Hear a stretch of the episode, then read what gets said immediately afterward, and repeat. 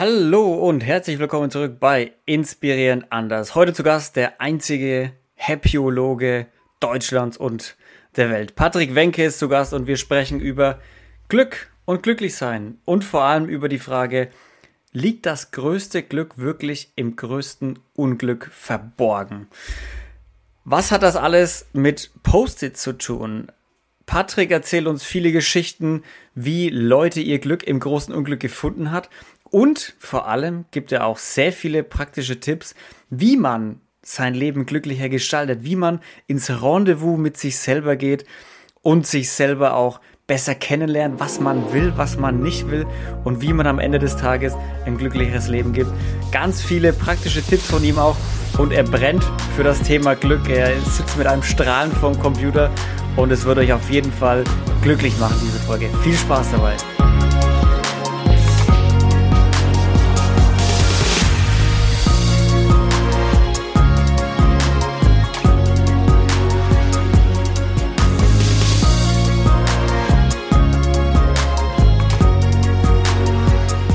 Das größte Glück liegt im größten Unglück, doch dort suchen die wenigsten.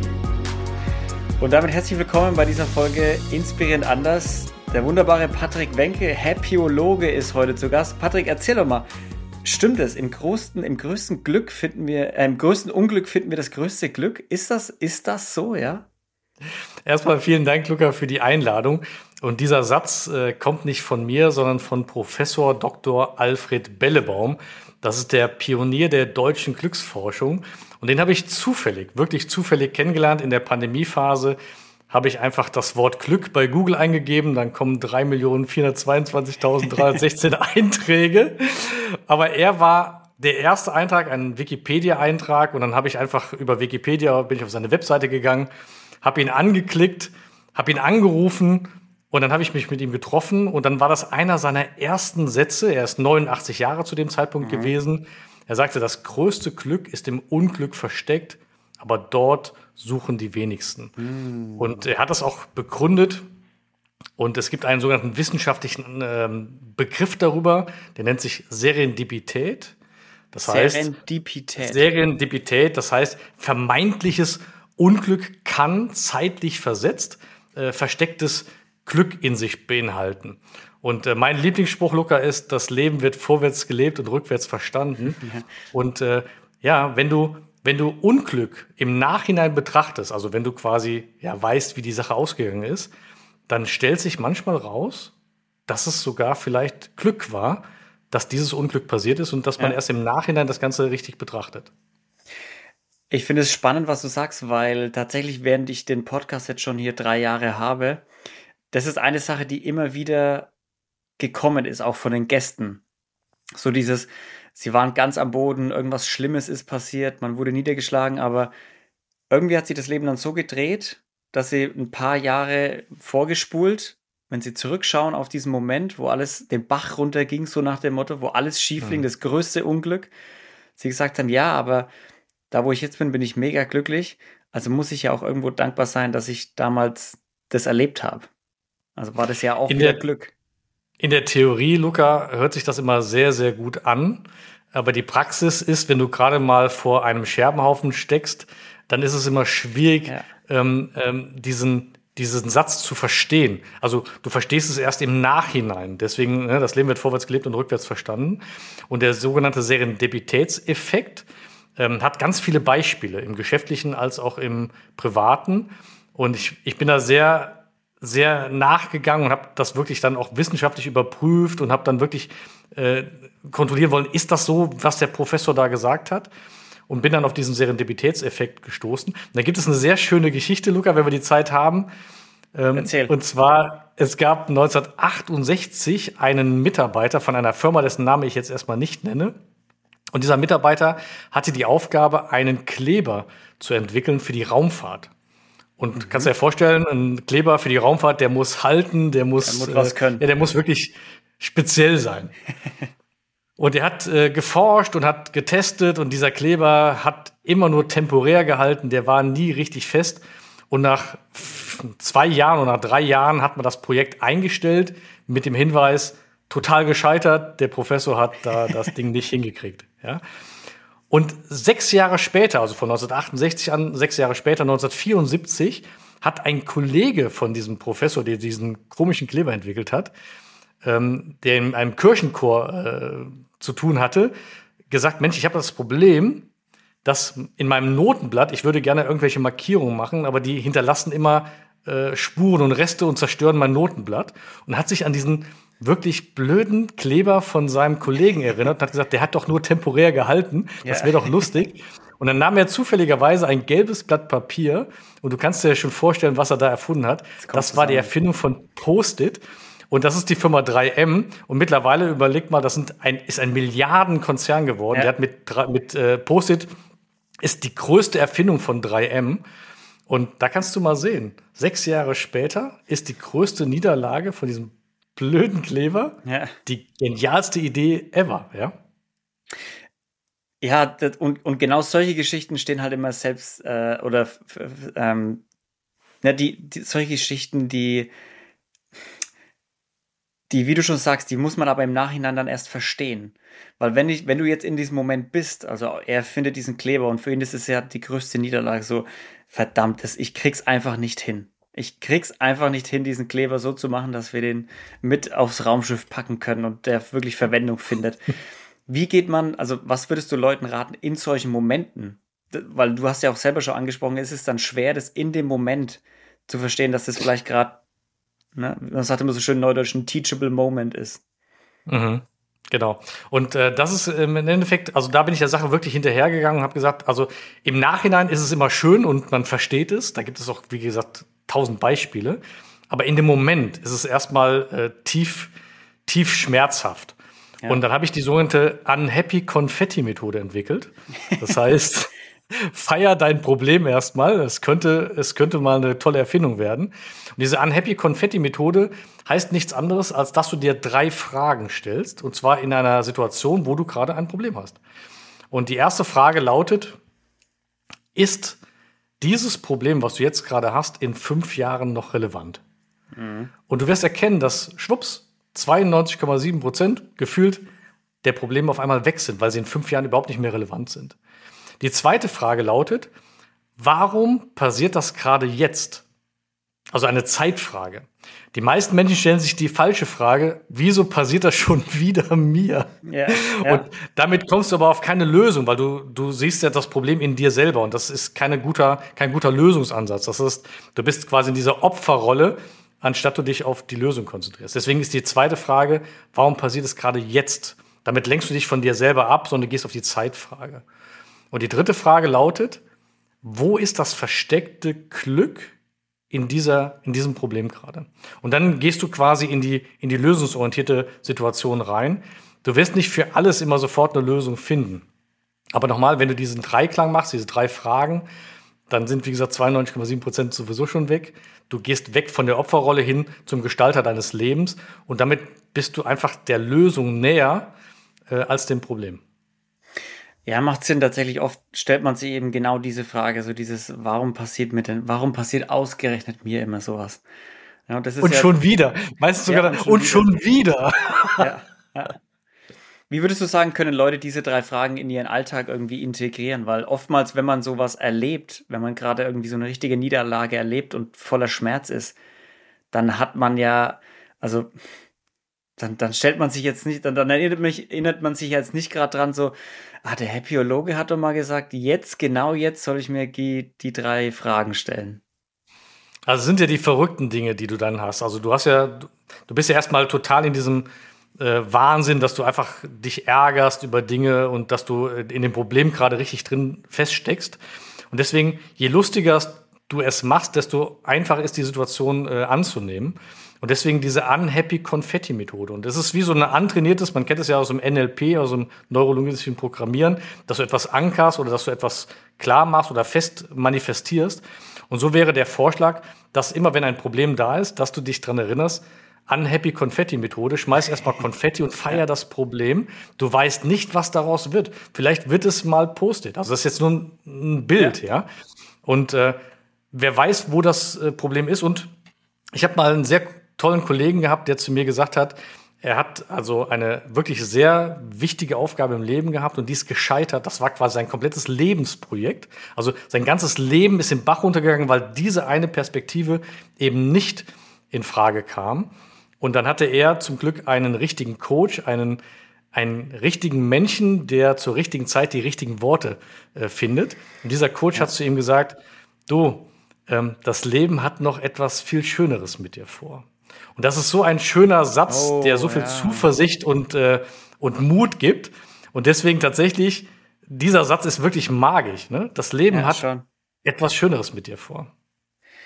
Hast du auch, also kennst du dich ein bisschen aus, auch mit Stoizismus, den Lernen der Stoiker und sowas? Weil da geht es ja auch Nein. viel um dieses Amor Fati, sagt man das auf Latein, also liebe dein Schicksal, egal ob gut, schlecht, du gibst ihm die Wertung, also ja ah, Happy Das klingt erstmal, das klingt erstmal richtig, weil du weißt ja nie, was gut oder schlecht ist. Also genau. jetzt haben wir eben geschäftliche Beispiele gehabt. Ich kann dir von meinem eigenen Beispiel erzählen. Ich habe am 2.2.2015 einen Schlaganfall gehabt mit damals 45 Jahren. Und das war meine persönlich größte Niederlage. Und wenn du ja. mich an dem Tag gefragt hättest, Luca, so, jetzt mach mal Unhappy, unhappy Konfetti, ja, dann hätte ich gesagt, jetzt ich mach heute alles, aber nicht Unhappy Konfetti. Also äh, tatsächlich ging es an dem einen Tag, ich war linksseitig äh, gelähmt, es ging tatsächlich an dem einen Tag auch ums, ums Leben. Und äh, da war halt, äh, da war auch kein Happyologe in Sicht, ja, da war wirklich äh, Lebenskampfmodus. Ähm, aber erst später, also nach einer Woche, dass das klar war, ich krieg das, also ich habe es erstmal überlebt und jetzt muss ich gucken, dass ja. ich meinen Körper wieder hinkriege. Ähm, dann war, sie, war ich in der, in der ähm, Reha-Klinik gewesen und ich war auf einem Laufband und ich bin Sportler, Luca. Und wenn du als Sportler auf einmal gar nicht mehr gehen kannst, das ist, das ist die Höchststrafe. Ja. Und ich war tatsächlich, ich kann mich heute sehr gut noch dran erinnern, total verzweifelt und habe dann dem Physiotherapeuten auf diesem Lauf Gehband war es eigentlich. Ich hing also mit der rechten Armhälfte hing ich an dem Geländer, habe mich festgehalten und mit dem linken Bein, was eine Schiefstellung hatte, bin ich dann Zentimeter für Zentimeter nach vorne gerobbt. Also wirklich, ja, tragisch eigentlich. Ähm, und dann sagte, und dann sagte ich zu dem Physiotherapeuten voller Angst, Michael, ich habe ich hab echt Angst, dass ich nie wieder so werde wie, wie früher. Und das war wirklich aus der tiefsten Angst heraus. Und dann sagte Michael, und das ist Glück gewesen, zur richtigen Zeit, die richtige Person mit den richtigen Worten am richtigen Ort. Er sagte, Patrick, ich verspreche dir, wir werden alles dran setzen, dass du besser wirst wie vorher. Hm. Und das gibt Mut und Zuversicht. Und äh, dann habe ich wirklich da die Reha durchgezogen bis zum geht nicht mehr, habe wirklich mich zurück ins Leben gekämpft. Heute bin ich quasi bis auf meine linke Handinnenfläche wieder komplett mhm. äh, bei mir und äh, gehe sogar, das, du weißt es ja sogar schon, äh, in genau drei Wochen äh, fahre ich nach äh, oder fliege ich nach Bhutan und mache da einen 200 Kilometer Ultramarathon mit auf dreieinhalbtausend Höhe. Und äh, wenn ich das jetzt sehe, von 2.2.2015 Schlaganfall, halbseitig gelähmt und jetzt ein Ultramarathon, hat Michael recht gehabt.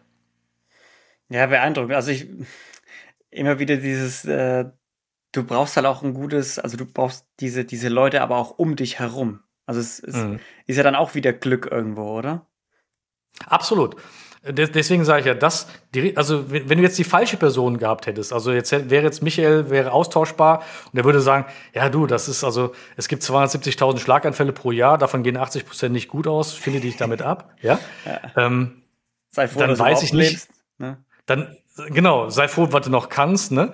Ähm, dann wäre das, also ich glaube, wenn dieser eine Satz gefallen wäre, dann würde ich nicht in drei Wochen Bhutan mhm. laufen. Das, dann wäre meine, meine Mindset-Geschichte ganz anders losgegangen. Also ich sag mal, ich wünsche niemanden einen Schlaganfall, aber ich wünsche jedem das Mindset nach einem Schlaganfall, weil du hast mhm. dann für Bullshit keine Zeit mehr. Du bist viel klarer in deiner Kommunikation. Also du sagst ja, weil du auch ja meinst und du sagst nein, weil du auch nein meinst.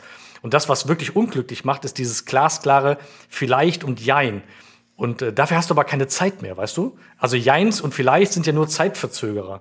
Und das merkst du, wenn du keine Zeit mehr hast. Und äh, deswegen, ich äh, bin total dankbar im Nachhinein. Und siehst du, jetzt kommt ja. wieder dieser Serendipitätseffekt. Ich bin dankbar für meinen Schlaganfall, so blöd das klingt, aber ich habe dadurch mein Mindset bekommen. Und das, da bin ich heute heilfroh drüber. Wie können Menschen dieses Mindset bekommen, ohne dass sie durch so ein tiefes Tal schreiten müssen? Das ist eine sehr gute Frage, Luca, aber das hörst du bestimmt sehr häufig, dass du sehr gute Fragen stellst. ähm, ich glaube, also die eigene Erfahrung ist natürlich die tiefgründigste Erfahrung, ähm, aber das musst du ja echt nicht machen. Ne? Ähm, aber dann heißt es, dann umgebe dich mit Menschen, ähm, die vielleicht das schon mal hatten und die darüber erzählen. Suche Menschen, die genau äh, das Mindset haben, was du gerne hättest. Also ich habe, ich habe, ähm, ich mache auch Führungsseminare und da frage ich zum Beispiel die Führungskräfte, welche Charaktereigenschaft möchtest du gerne dein eigen nennen? So. Und äh, dann kommen ganz viele Sachen raus. Und dann ist die Frage, wenn man weiß, welche Charaktereigenschaft man gerne hätte, dann muss man schauen, welche Person hat diese Charaktereigenschaft. Und dann muss man sich mit dieser Person beschäftigen und im Idealfall sogar mit der Person treffen und mal ein Abendessen machen. Hier Stichwort Dr. Ähm, Professor Dr. Bellebaum bei dir. Ja, also genau nochmal, der, der Professor, ich meine, das war ja eine Zufallsbegegnung und wir haben dann im, im Pandemiejahr haben wir uns ein Jahr miteinander unterhalten und wirklich ganz viele Philosophien ausgetauscht. Das war ein, ein Herzensmensch, sage ich mal. Und er sagte irgendwann nach dem fünften oder sechsten Treffen, du Patrick, ich bin 89 Jahre alt, ich mache nichts mehr damit, nimm mein ganzes Wissen, nimm meine ganzen wissenschaftlichen Auswertungen, ich gebe dir das, mach da was draus. Ich meine, das ist erstmal eine schwerwiegende weil das war ja nicht meine Intention, also eine schwerwiegende Situation, vor der ich da stand. Und da habe ich gesagt, Professor, was soll ich denn damit machen? Ne? Und dann sagt er, tu mir den Gefallen, ich möchte, dass mein Wissen weitergeht, ich bin 89, mach da was draus. Und dann habe ich ihm das versprochen, Luca. Und ein Versprechen, das hält man. Deswegen habe ich dann das Buch geschrieben, Rendezvous mit deinem Glück, habe also ein Kapitel dem Professor gewidmet. Mhm. Und tatsächlich vier Wochen vor der Bucherscheinung ist mein Professor mit 90 Jahren verstorben. Wohl wissend, äh, dass sein Wissen weitergeht. Und das ist für mich eine große Ehre und eine große Bürde. Aber ich habe mittlerweile an dem Thema, Luca, so viel Spaß. Also es ist so interessant, weil guck mal, wenn du, wenn du dich mit Glück beschäftigst, ähm, dann hast du keine andere Wahl, als glücklich zu sein, weil du ja die ganze Zeit dich mit dem Thema beschäftigst. Ich stelle mir vor, ich hätte ein Buch geschrieben über Pech. Ich das wäre ziemlich doof, weil ich würde mich die ganze Zeit mit Pech äh, beschäftigen. Mhm. Und deswegen wenn mich immer Leute fragen, du, wie wird man denn glücklich? Ich sage, das, das, liegt ganz alleine an dir. Äh, Glück ist von niemandem abhängig, weder von einer anderen Person, noch von einem Gegenstand, noch von Geld, noch von sonstigen Dingen, sondern das ist ganz alleine eine Sache, die in dir steckt. Und du musst für dich klar werden, was du willst und was du nicht willst. Und ähm, in meinem Buch ist ein wichtiges Kapitel, das heißt Rendezvous mit dir selbst. Das heißt, man, der Tipp ist, dass man einmal im Monat ein Rendezvous mit sich selbst macht. Nämlich mit der wichtigsten Person in seinem Leben. Und da stellt man sich zwei Fragen. Die eine Frage lautet, wenn es dich glücklich macht, dann mach es.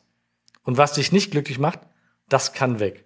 Das klingt so einfach und ist es bei weitem nicht. Aber je häufiger du ein Rendezvous mit dir selbst machst, und je häufiger du dir genau diese zwei Fragen stellst, desto klarer wirst du und desto näher bist du an dem wirklich großen Glück dran, weil du weißt einfach, was du willst und was du nicht willst. Ja.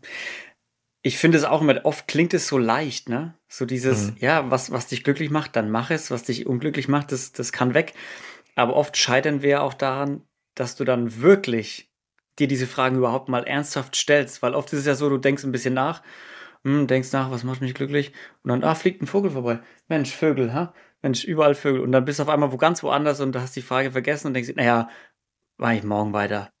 Ja, so mhm. dieses, wenn man das ändern will, dann muss man schon auch Disziplin haben, diesen Tag auch durchzuziehen. So und es hat, sogar ein, es hat sogar ein Regelwerk, Luca.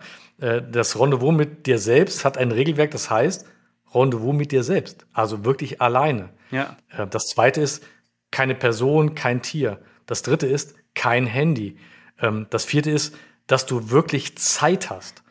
Und das fünfte ist, dass du dich nur mit diesen zwei Fragen beschäftigst, also nichts anderes. Ja. Und ähm, wann nehmen wir, Luca, wann nehmen wir uns die Zeit, wirklich mit uns diese zwei wichtigsten Lebensfragen mal wirklich zu, zu durchleuchten und für uns Klarheit zu finden? Gar nicht mehr. Und tatsächlich Glück ist nichts anderes wie Klarheit. Also Klarheit in deinem Leben zu haben, mhm. das ist wahrhaftiges Glück.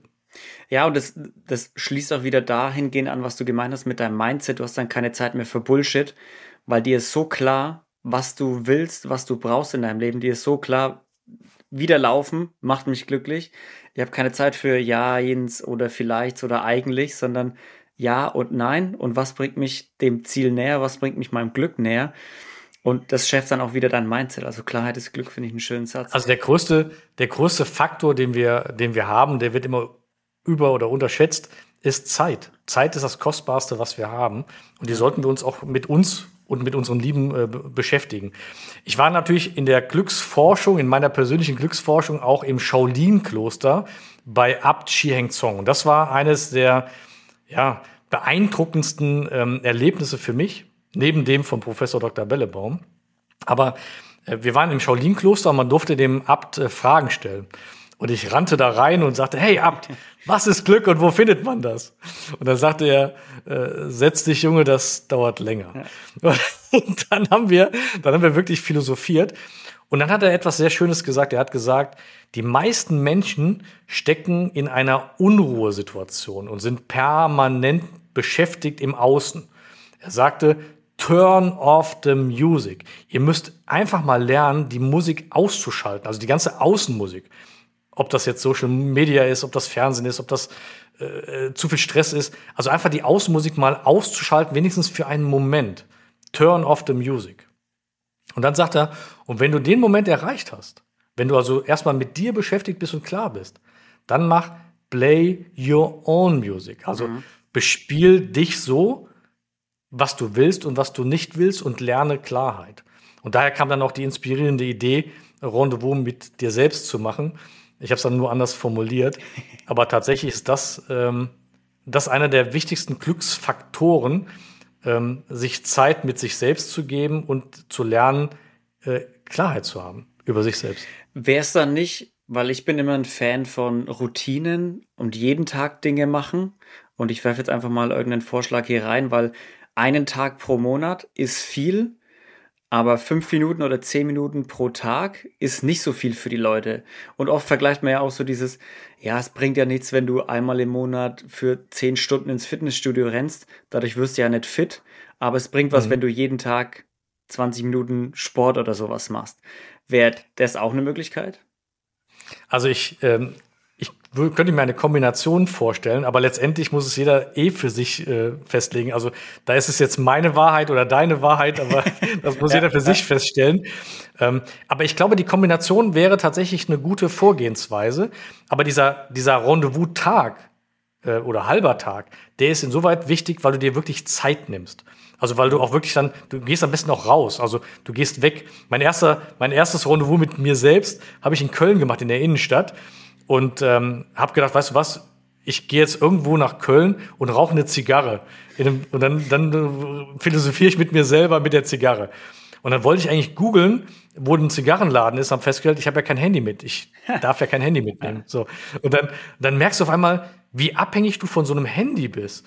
Und dann sitze ich da in dieser Zigarrenlounge und äh, auch nachher noch in einem, in einem Café und dann ist wie, als wenn du quasi aus der Welt heraustrittst. Du, du siehst quasi die Außenwelt mit ganz anderen Augen und siehst auf einmal Menschen äh, im Handy vertieft. Ehepaare, die da sitzen und essen und beide sind im Handy drin und sind nicht im Hier und Jetzt, sind quasi im, in der virtuellen Welt, aber nicht bei sich. Du siehst operative Hektik, wie Leute wirklich äh, rumrennen. Ein Mentor hat mal zu mir gesagt, operative Hektik ist ein Zeichen von geistiger Windstille. so, und dann, und dann siehst du auf einmal diese Hektik und denkst, boah, was geht es mir gerade gut, weil ich bin gerade komplett bei mir. Und dann bist du wieder bei diesen zwei Fragen. Und diese Klarheit hast du nicht in den fünf Minuten. Aber du kannst, ich habe mir also auf äh, an, ich habe mir dann ein, ein Notizbuch genommen, so ein weißes, weißes Notizbuch und habe quasi immer meine Gedanken reingemacht und immer zu, was will ich, was will ich nicht, was macht mich glücklich, was kann weg. Und dann habe ich dann später auch mal zehn Minuten einfach nur noch mal in diesem Buch gelesen. Und das hilft dann auch wieder. Oder du kannst ja zwischendurch wieder Notizen machen und beim nächsten Rendezvous vertiefst du die, deine Gedanken noch mal. Ich glaube, die Kombination ist das Richtige. Mhm. Du hast vorhin was Interessantes gesagt, nämlich, dass du dadurch, dass du dich so viel mit Glück beschäftigst, auch irgendwo glücklich bist, weil es halt deinen Alltag ausmacht.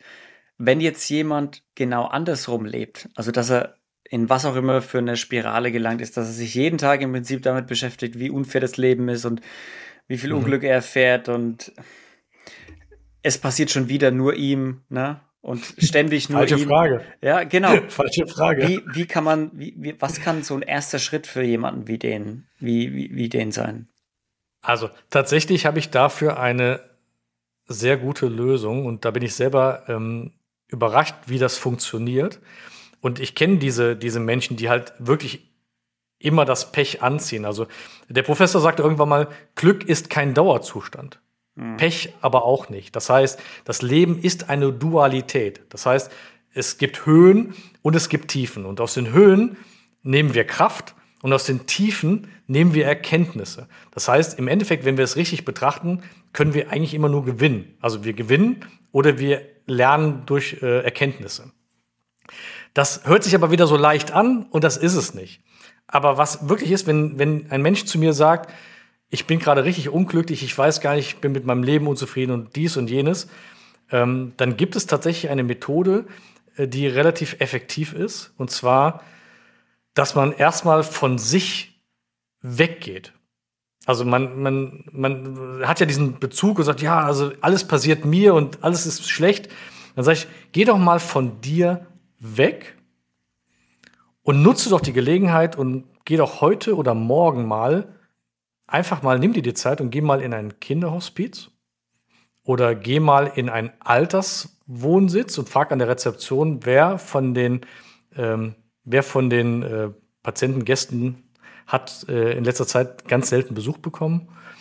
Und äh, oder geh mal in eine Notunterkunft, das ist eine Notunterkunft für Obdachlose.